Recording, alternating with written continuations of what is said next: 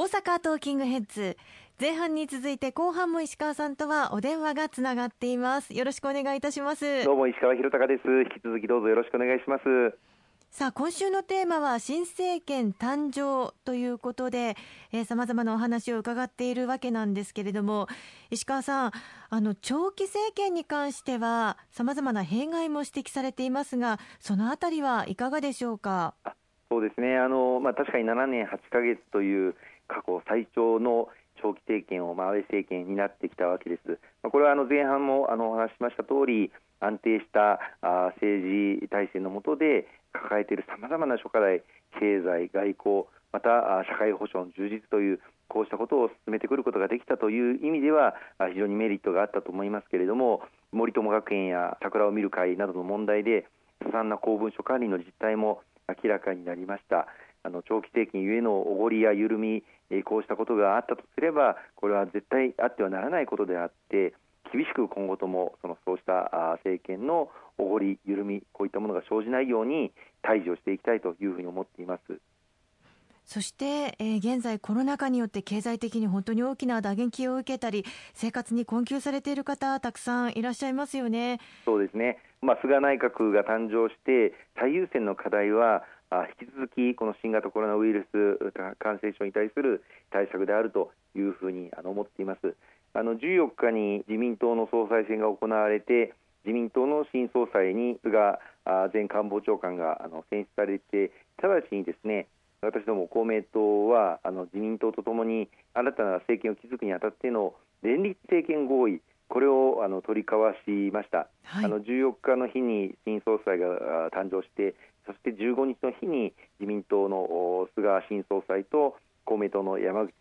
夏夫代表の間で署名をしたんですけれどもこの第1番目に新型コロナウイルス感染症から国民の命と健康を守るためにワクチン、治療薬の確保をはじめ医療機関への支援にも全力を挙げる。またあの新型コロナの影響から産業と雇用を守り成長軌道に回復させるとともに国民生活、中小企業、地方などの安心を取り戻す、まあ、こういったあの新型コロナウイルス感染症対策をいの一番に挙げさせていただいて自民公明両党でこれに全力を尽くすということを訳して、まあ、その上で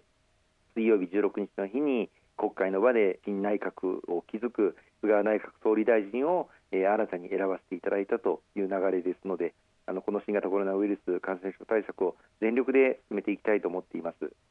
ということは一歩ずつ、えー、コロナ対策にたコロナ対策に関しても歩みを進めているというふうに考えていいということですよね。そうですね。あの先日8日の日にはあの新型コロナウイルスの、まあ、ワクチンを確保していくために予備費の活用6714億円の支出をあの決めさせていただきました。あのこれは世界であの開発が進んでいるアメリカのファイザー社やあるいはイギリスのアストラゼネカ社こういったところから来年の前半までに国民全員にですねワクチンが打てるようになるだけの供給を確保するということをすでに合意していますけれども、はい、それに必要なあの予算をあの予備費で使うということまあ、これも公明党が提案させていただいたものですけれどもこれをあの決めさせていただきました。でその後矢継ぎ早に9月の15日次の週にはさらなる新型コロナウイルス感染症対策の予備費の使用を1兆6000億円活用するということを閣議決定決めて決めさせていただきまして、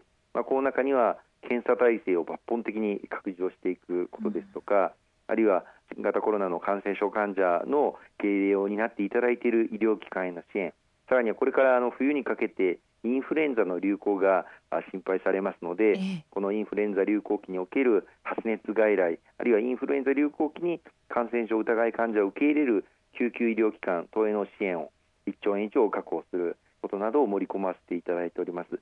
さらにあのワクチンの開発も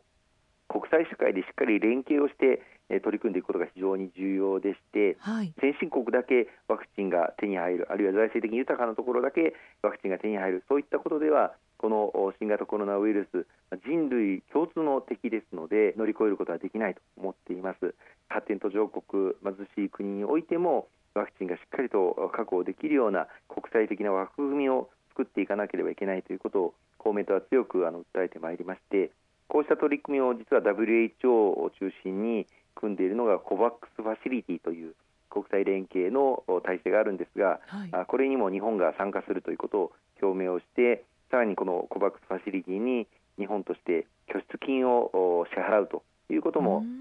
予備費の活用の中で決めていただいたんですね。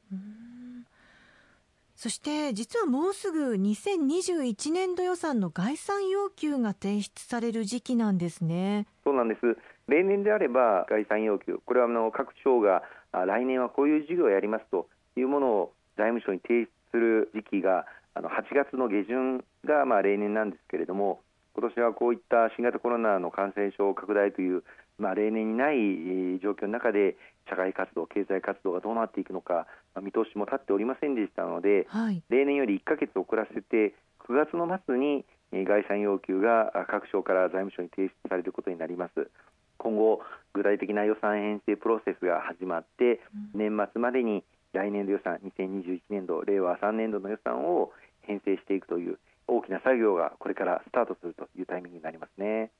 新型コロナウイルスへの対応経費というのは何か条件を設けずに要望できるというふうに伺ったりもしているんですが、まあ、もちろんあの財源には限りがありますのでできること、できないことは出てくると思いますけれどもとりあえずこの新型コロナウイルスの対応については万全を尽くすという政府の方針の中で各省があまずはこの新型コロナウイルス感染症にかかる経費というものをしっかりと要求をしていける環境を作ったものです。あのこれは厚生労働省だけではなくてあの経済産業省もそうですしあるいは農林水産省もそうですし環境省もそうですしさまざまな省庁がこの新型コロナウイルス感染症に関する対応というのをやっていただく必要があります。経産省については中小企業、小規模事業者の方々がしっかりとこの新型コロナウイルスによる経済的な影響を乗り越えていけるように、うん、農林水産省ではさまざまな農業、漁業あるいは林業こうした生産者の方々を支援するとともに外食産業を